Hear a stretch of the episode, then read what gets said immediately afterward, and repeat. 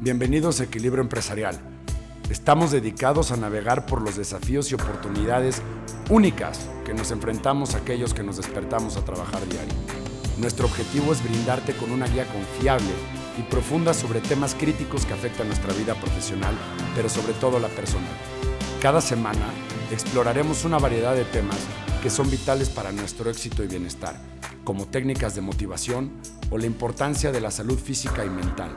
Yo soy José Antonio Rivera y te invito a que me sigas en mis distintas redes, Instagram, Facebook, TikTok, LinkedIn, Threads como José Antonio Rivera B y en el caso de Spotify como Equilibrio Empresarial. Sígueme porque juntos la vamos a romper.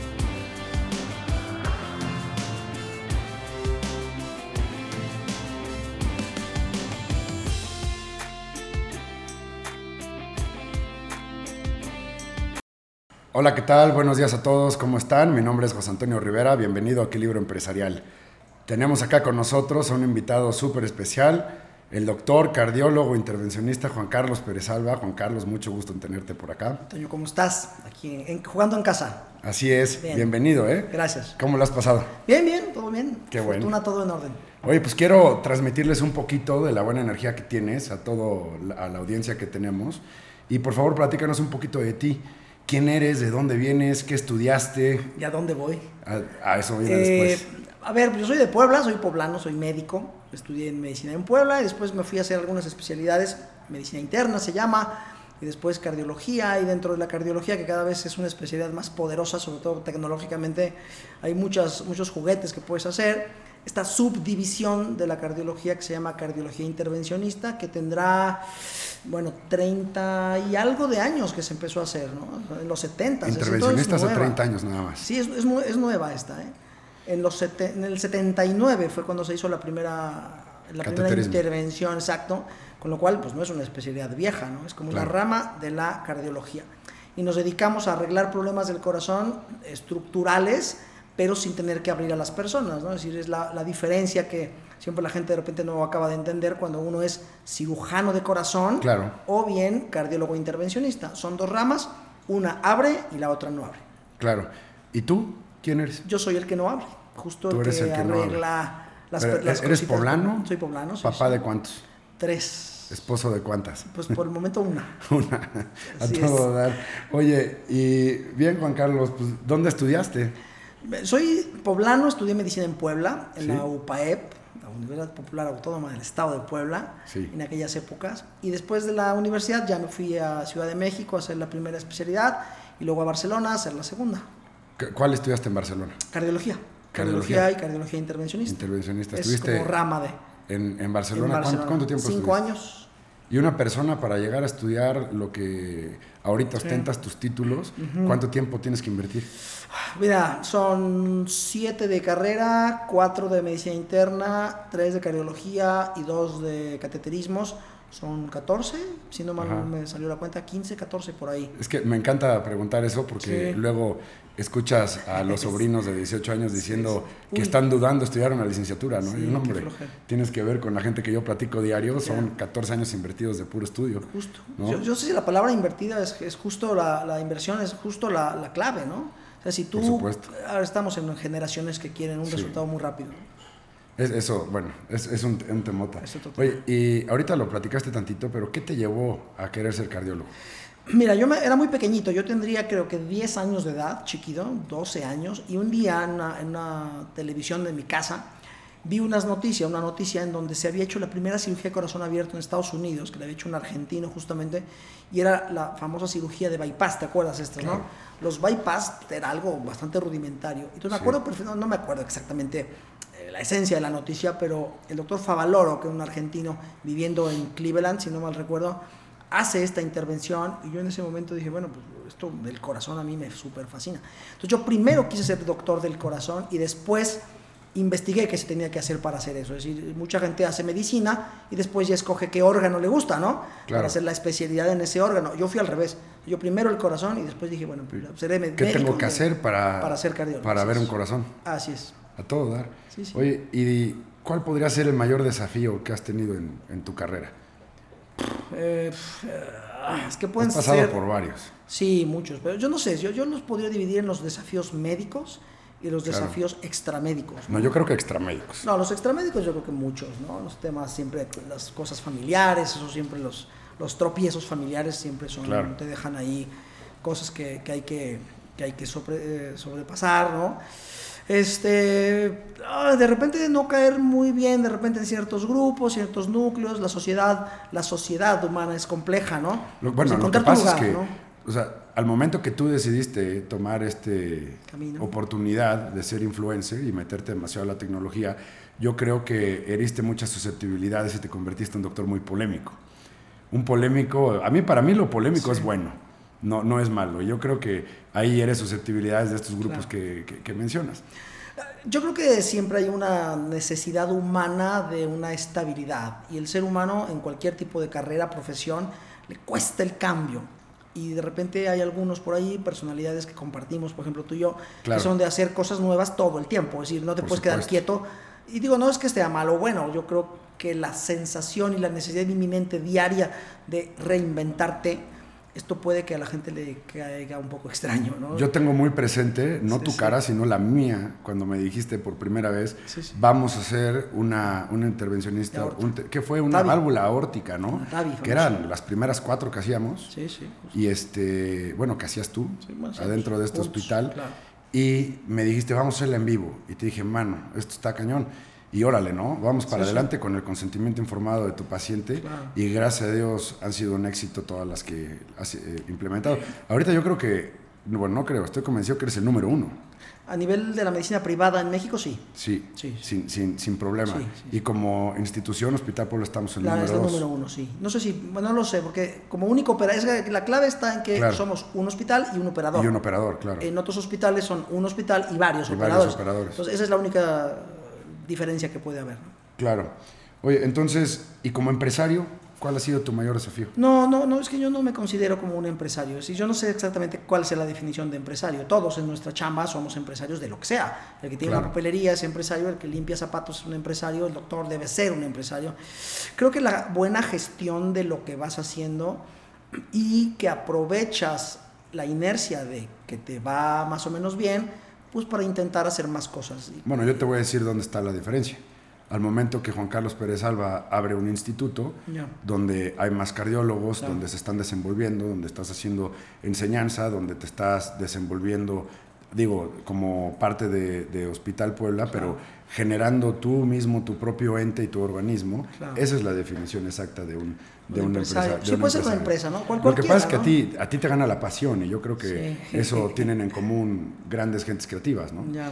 Oye, y en este transcurso, es una pregunta tonta, pero ¿sufriste algún momento de tu vida de estrés o ansiedad? Mira, yo creo que sí. El problema conmigo fue que desde que me acuerdo estoy enamorado de lo que hago diariamente. O sea, es un problema. Yo no sé si eso es bueno o malo, no lo sé.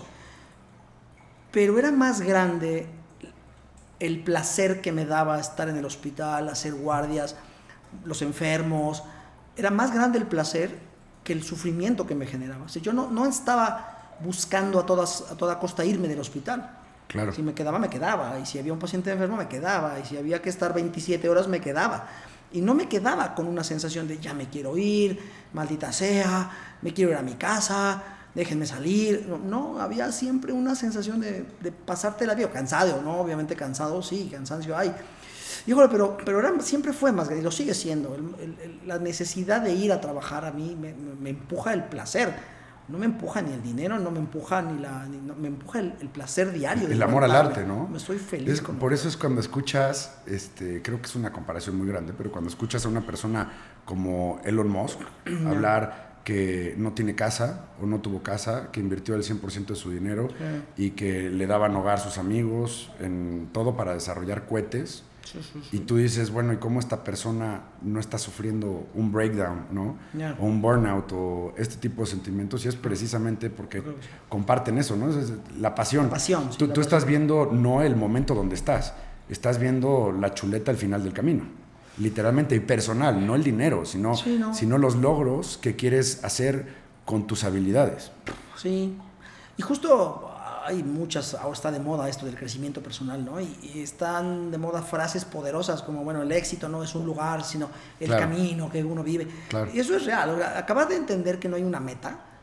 Esto me costó a mí mucho trabajo, eh, mucho trabajo. Yo, yo creo que fui víctima de... Entonces, eso sí, claro que genera ansiedad. Porque eso es exactamente lo que estamos haciendo acá. Puede ser, pero mira, qué chistoso.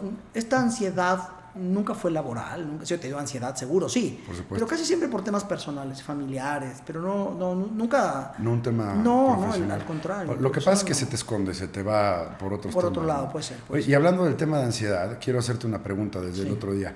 ¿Qué, ¿Qué, efecto tiene? Porque tú y yo hablamos de repente en el pasillo y, y, de repente llegan estos jóvenes que sienten que les está dando un infarto, eso me lo platicaste tú en el pasillo, ¿no? Chavos de 30 años que dicen, híjole, tienen un cuadro clínico similar ¿Qué, efecto tiene esta ansiedad en el cuerpo? Mira, yo lo comparo cuando la gente me, pregunta qué se siente el estrés o qué se siente la ansiedad. Y es como si tú te vas a un restaurante de estos donde te dan café de refil, ¿no? Es el café de... Un Tox. Vamos a decir marcas, el Tox, el Vips, estos Sanborns. Cafés donde no sabes cuántas hervidas lleva este café. Sí, sí, 150. las que sean. Pero este, este, este café está súper filtrado y es café americano, que otra taza y otra y no lo vas notando y de repente a la cuarta taza, quinta taza, bueno, estás así tembloroso, con el sudor frío, pasándotela mal, estás con, con la cara, uh, uh, uh, inquietud, quieres salir corriendo a algún lugar, quieres abrir la ventana, quieres que te dé aire. Esa sensación es muy parecida a la ansiedad, ¿no? Y es producto no de la cafeína, como en el caso del restaurante, pero es producto de la adrenalina. Y hay una gran diferencia. La adrenalina del deportista, por ejemplo, Correcto. Es, buena, es sana, es fantástica. La adrenalina, cuando alguien te va a asaltar y te pone una pistola en la cabeza, por ejemplo, y sales corriendo, o en la espalda, o lo que sea, y te da un susto, o viene un coche y te tienes que, te va a atropellar. Entonces, este, este bombazo agudo es muy bueno, saludable, cardiovascularmente fantástico. El problema es que cuando, cuando eres un cajero de banco, y tienes que cumplir diariamente una meta de que te cumplan tus, no sé, tu dinero que ingresó por caja y estás contando ta, ta, ta, ta y faltan 5 mil pesos, en ese momento viene, la adrenalina mala, la del todo el día. O sea, no hay, estamos trabajando en ese sistema eh, eh, capital, capitalista, le vamos a llamar, por metas. Entonces, claro, cada día las empresas te presionan más para tener metas este día a día de, un, de una persona que vive queriendo alcanzar exacto, es enfermiza. Persiguiendo, persiguiendo, Ese es el persiguiendo. Y sientes que no paras, ¿no? Así es. Sí, apenas estuve leyendo sobre los neurotransmisores, ¿no? Sí, justo Cardiovasculares y metabólicos. Justo. y ahorita que decías eh, los neurotransmisores, como, bueno, no sé si la adrenalina es un neurotransmisor. Sí, sí lo es. Sí, sí lo es. Claro. Entonces, eh, la adrenalina de ejercicio viene acompañada de dopamina y de endorfinas, ¿no? Exacto. que son las positivas. Vasodilatadoras. Y, y luego también hay estas neurotransmisores cardiovasculares que se liberan cuando estás en peligro, que es lo que te dan para atacar. Exacto. ¿no? Y ahí es donde se te sube la presión y me imagino que son los negativos. Pero mientras es momentáneo, sí, está bien. es momentáneo, está bien. Sí, es momentáneo. Nada más lo traes todo el día y es un sobreesfuerzo. Tú imagínate que el factor más importante que libera tu adrenalina es que tu jefe te llama cada 10 minutos para ver cómo está la cuenta, cómo está el esto, cómo está el tal. Claro, adrenalina, va bajando, otra llamada, va bajando, otro eh, mensaje, va bajando, otro WhatsApp, va bajando, otro mail, va bajando. Y de repente tienes hasta las 2 de la tarde para entregar el informe tal. ¡Pum! Golpe. Claro, saca todo. No baja. La adrenalina está todo el día dándote en la torre, en los órganos vitales. Este podcast creo que en los últimos tres que llevamos tiene unos piquetes de cresta, como dice mi abuela, que lo he mencionado dos, tres veces, que te queda el saco, ¿no? Hay, jefes que están muy acostumbrados a esto. El otro día estaba, y se va a reír porque sí lo, lo, escucha, y si no lo escucha, pues no se va a dar cuenta, pero el otro día estábamos haciendo ejercicio a las 7 de la mañana y veo a mi primo clavadísimo en el WhatsApp. Y le digo, oye, ¿con quién hablas a las 7 de la mañana? Claro. Digo, no, lo que pasa es que traigo muchos pendientes de la chamba. Digo, pero tu gente está dormida. ¿Qué haces ahorita escribiendo? Es que si no, luego se me olvida. Le digo, no, no, no, escríbete una libreta y a las 9 de la mañana manda el mensaje. Porque si no, empiezas a generar un bombeo de estrés que al momento que él está recibiendo su dopamina en el ejercicio, estás echándole a perder el día porque le estás metiendo todo lo negativo. En lugar de endorfinas, va a llegar con la espada desenvainada. Es que ni una ni otra, porque ni está por el trabajo ni está por el ejercicio. Si se va a poner a hacer ejercicio, tienes que estar tus 60 minutos haciendo ejercicio. No tienes por qué voltear ¿no? y embadurnar tu hora Es tu- aeróbica. Es tu día personal. Claro, es tu, momento, personal. Con temas. A ver, tu trabajo puede ser personal. Es, no, es que no está peleada la vida normal o familiar con el Por trabajo. Debe ser, tú debes ser el mismo siempre. Pero debes tener esta pasividad o pa- esta paz interior para, aunque sea tu trabajo, darle el lugar que merece. ¿no? Dice, eh, ¿cómo se llama? Jeff Bezos, el de Amazon. Amazon. Lo mencionó perfecto. Dice, lo que pasa es que yo no tengo una balanza entre el ejercicio y mi familia. Mi familia sabe, perdón, entre mi trabajo, mi profesión, familia. mi familia y el ejercicio, porque ves que ya se puso mamey después de que se No, convirtió no rico. lo he visto, pero- Bueno, pues este cuate dice, esto es un ciclo. Sí, claro. No es una balanza. Y mi familia sabe que amo mi ejercicio, sabe que amo mi trabajo y saben que cuando estoy en Amazon estoy haciendo lo que me gusta. Y la gente de Amazon sabe que cuando estoy en mi casa estoy haciendo algo con los que más amo. Y es un, un ciclo que todo el mundo respeta. Oye, y pasando a ti otra vez, para que no te me escapes, ¿cuáles consideras que son las claves de éxito? Porque ahorita los que nos Sí. escuchan todos te conocen. No.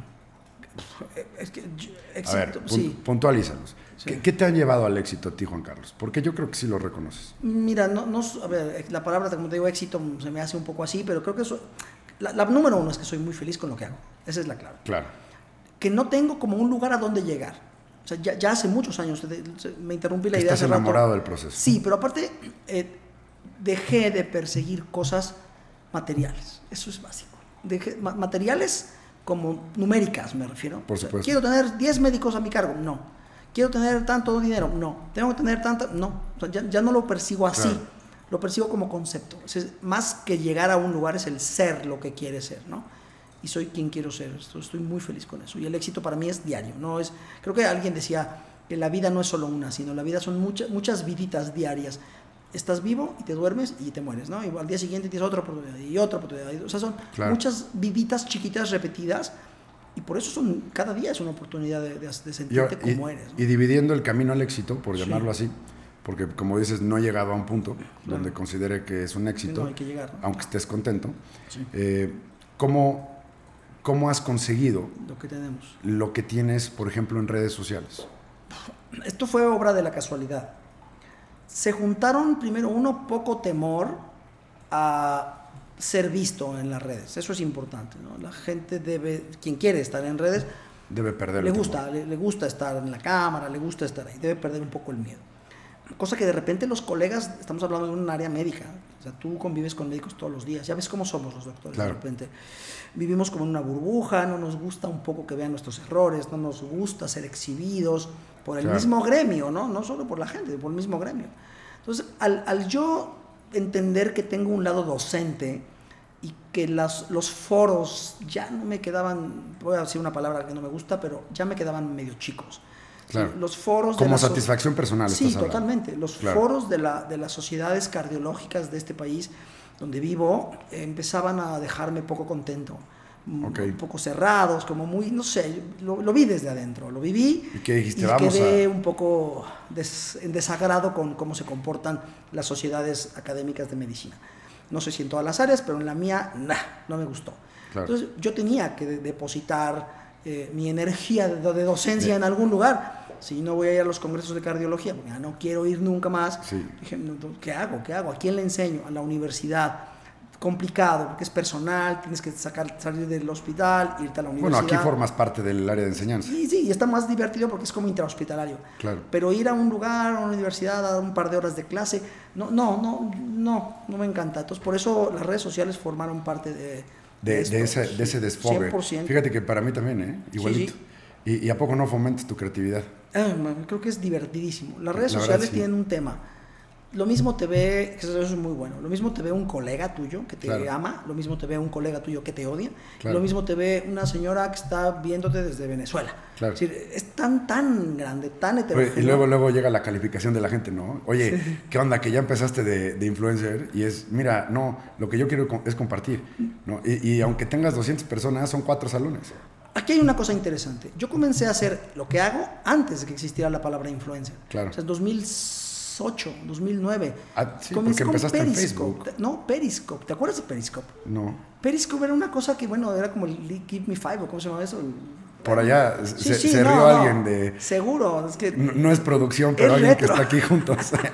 esto es retro. Sí, claro. O sea, la primera vez que yo Es como es- yo, intenté en MySpace, ¿no? Anda- ¿o sí, sí, Sí, sí. Eran 2009, 10, 11, 12, por ahí. O sea, hace muchos años ya. Cuando esto. las batallas eran quién metía la mejor foto, ¿no? Ándale, una cosa de estas, así. Sí. Y entonces comienza Periscope y yo me acuerdo porque me inspiré en un cuate que no, no sé cómo se llama. En Ciudad de México era un, como un paladín de estos del, del civismo, del- de la educación eh, cívica. Entonces iba por la Ciudad de México viendo quién tiraba basura, quién se pasaba el alto. Un tipo muy... Había unos divertidísimos, ¿no? ¿Cómo se llamaban? Los supercívicos o algo Esto, así. de cuenta igual, pero era un tipo antes, un, un Ajá. güerillo ahí, no me acuerdo. Este, creo que era como también medio alemán. Bueno, este cuate lo vi y digo, mira, qué padre. Y este era bonito porque se unían a la transmisión 10 personas, 20 personas, 30 personas, 50 personas, 2000 personas. Ah, caray, ¿cómo puede llegar este cuate en un segundo, en 30 segundos, a que lo vean en vivo Por supuesto. 3.000 personas. Esto, esto, eh, esto es fantástico. Y dentro de mí dije, claro, hay que educar a la gente de una manera rápida, expedita. Yo doy una plática para 300 cardiólogos, la mitad me pela, la, sea, me hace caso, la otra mitad no me hace caso, la otra mitad está dormida. En cambio, en un periscope de estos, de, hace, de esa época, que ahora es el Facebook Live o el Instagram Live o tal, empecé a transmitir mis intervenciones. ¿no? Es, es increíble. fue el plus, o sea, ese fue el paso. Y como me acuerdo cuando empezábamos a ver estos equipos tecnológicos del quirófano, que digo, Sí, sí. Los, los tuvimos que comprar evidentemente para poder dar clase y mandar la cirugía cirugía, en claro. vivo a 200 personas que están a lo mejor en Tabasco, país. por decir Sí, alto, sí, o, sí, en, o en Uruguay o en algún país que la altura es baja y quieren ver estos protocolos cardiovasculares. En, un, en un país de la altura como lo es una ciudad de Puebla. Claro. Y, y, pues los transmitíamos en vivo y llegaban a un auditorio de 200 personas. pero y ahorita un eh, Instagram Live le llega a 10.000 personas en tu red, nada más. Esto es básico. Me he enfrascado en una pelea conmigo mismo Claro, de no caer en la obsolescencia. obvio. Diariamente hago algo para Algo. no ser obsoleto. Y me lo que claro. me digas. Que hay que comprar un equipo, lo compro. Que hay que aprender a hacer una válvula órtica, la hago. Que hay que hacer un... Voy y me formo y lo hago hasta que demonios termino. Claro. Esa es una intensidad. Creo que la intensidad es básica. Eso, eso es in- in- increíble. Me acuerdo del caso que tuvimos de ECMO, de Ándale. una niña de 27 años, que Justo. gracias a esa inquietud, porque yo no sabía lo que era el ECMO, yo creo que muchos administradores de hospitales en ese momento no sabían lo que era el ECMO, Claro. que lo tuvimos que traer con ustedes, hicimos la certificación, se lo colocamos a la niña y en COVID le salvamos la vida. Bueno, hicimos 14 corazones artificiales. Para que los que nos Claro. escuchan, el ECMO es un corazón pulmón artificial. Claro, y es una técnica Brutal. que tiene muy poca gente. ¿no? Brutal. Y dijimos. en Gente de toda la conjunto- República nos hablaba, por favor. En conjunto, era una época en la cual. A ver, no sé si te acuerdes, pero cuando vimos lo del programa ECMO, fue antes de la pandemia. Fue antes de la pandemia, Siete meses antes. O sea, Por el supuesto. equipo llegó siete meses antes al por hospital. supuesto.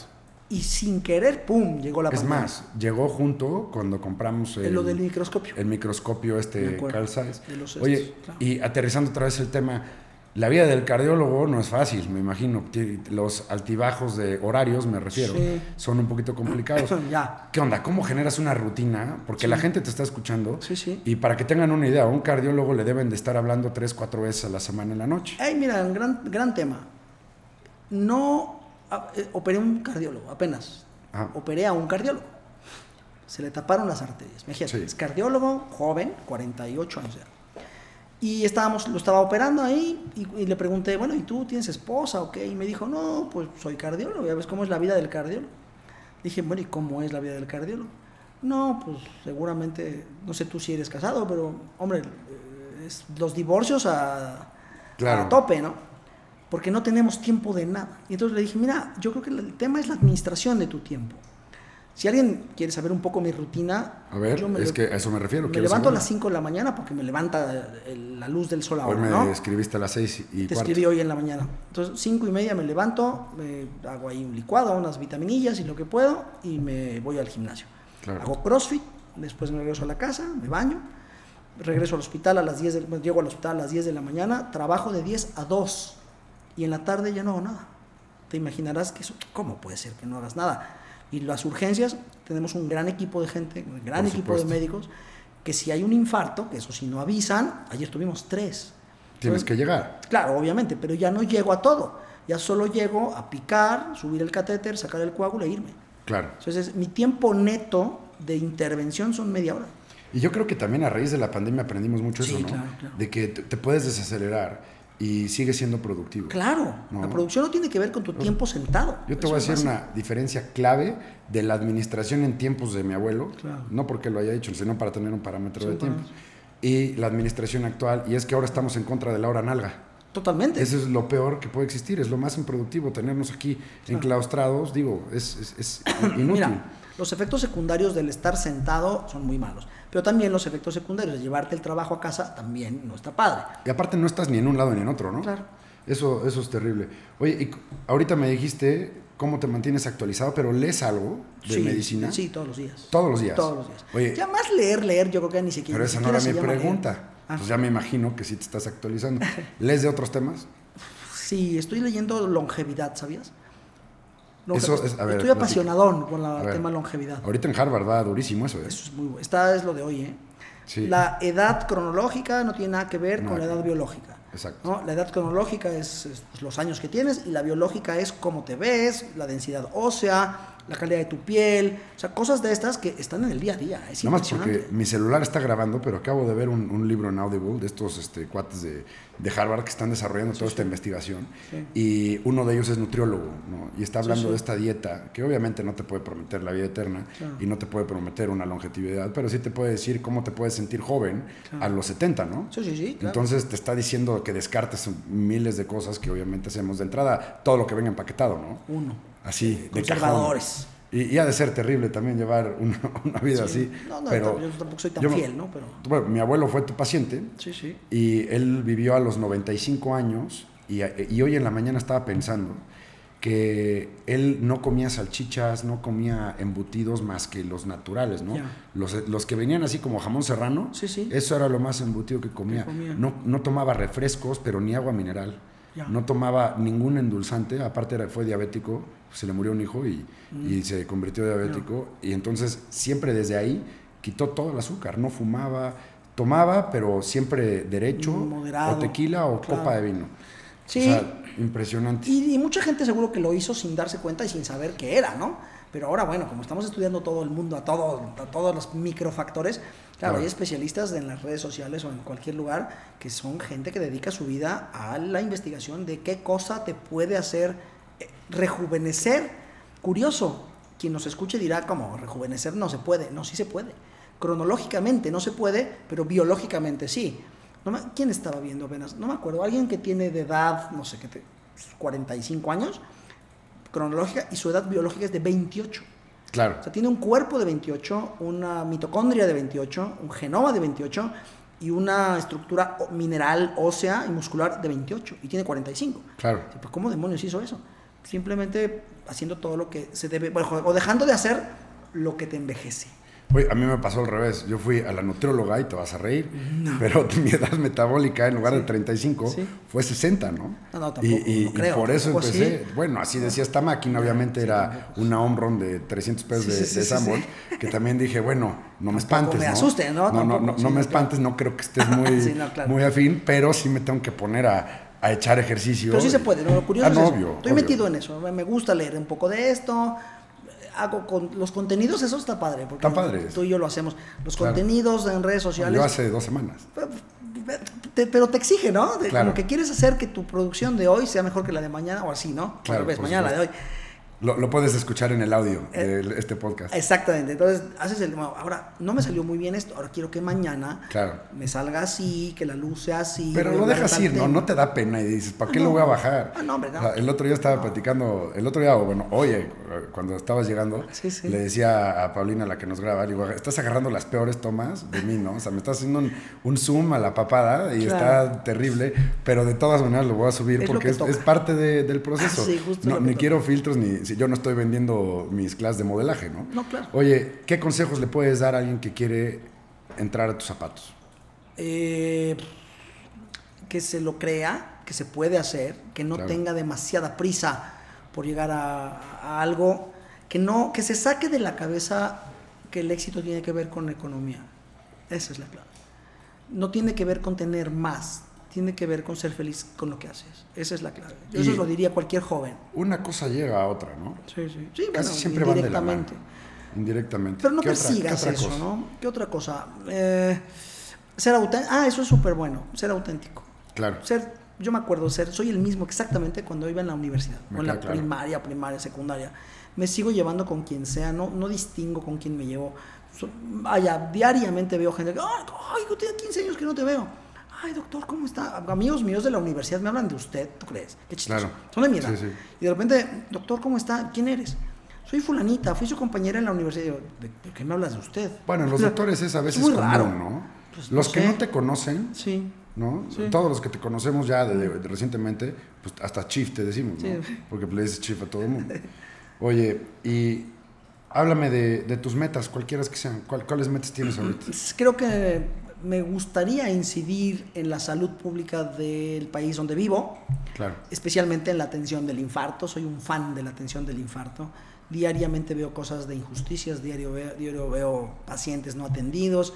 Y estas brechas que hay en la medicina pública y privada en nuestro país no somos nosotros los que las vamos a evitar, porque tiene que ver con la política, seguro. Pero podemos hacer muchas cosas. pero lo hacemos diariamente. Entonces, por eso mucho en redes sociales eh, le inyecto esta sensación de apasionada de la atención del infarto a aquel que me ve, que puede salvar una vida a un lado de un hombre que cae fulminado en un restaurante, por ejemplo, como el primero que llega a la escena de la acción, o como un paramédico, o como una enfermera, o como un hijo que está viendo que su papá le falta el aire y no, no acaba de entender por qué.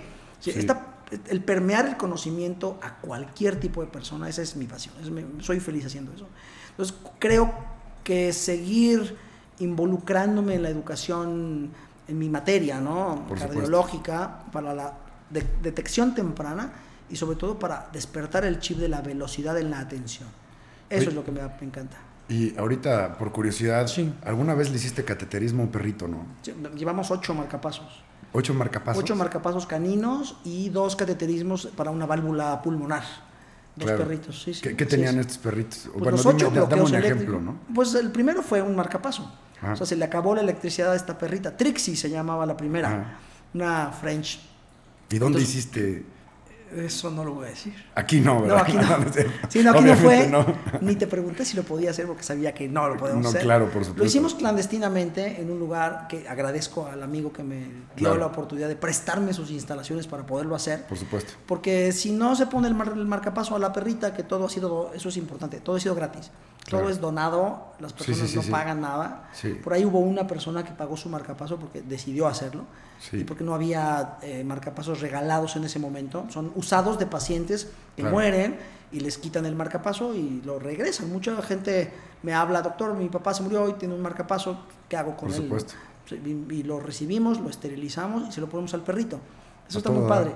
Sí, está padrísimo. Entonces, es, eh, no somos, vaya, somos los únicos que lo hacemos en México, creo que estamos combinando cardio-veterinaria con cardio humana. Sí. Estoy muy contento. Pero en Europa ya lo hacen, ¿eh? en Europa lo hacen todo el tiempo, en Estados Unidos igual. Pues fíjate, a mí se me lastimó una perrita del pie hace como tres años, una perrita muy chiquita que se llama Banksy. La pateó la, la señora que nos ayuda y le rompió la patita como en tres pedazos, entonces lo tuvimos que operar. Y me acuerdo perfecto que me decía el hospital veterinario, lo que pasa es que yo no puedo conseguir este tipo de anclas. Y dije, ¿se parecen a las de humano? Y me dijo, no, no, son las de humano. Son las de humano. Entonces pues le hablé a estos cuates de, de Artrek, que buenos chavos. Muy buenos, Llegaron y me dijeron, no, pues te las regalo. Y eran unos pedacitos de plástico que al final el ortopedista eh, veterinario se, las puso. Y la perrita sigue, nada más el clavo no se lo pudimos sacar. Seguramente la señora ya no sigue. La señora ya no, ya no, no, obviamente no. Obviamente no. No, no, no, pobrecito. Le eso a mi perrito y bueno. No, no, no, no, no. La medio. No, prescindimos masacro. de ella. Eh, pues Juan Carlos, muchísimas gracias por venir. Está padrísima la conversación, directamente al punto, menos de 30 minutos. Y va a salir en una semanita. Perfecto. Ahí la compartimos en redes. Por supuesto. Muchas gracias y qué bueno. te felicito por este espacio tan pluri, tan bonito que hiciste. No, hombre,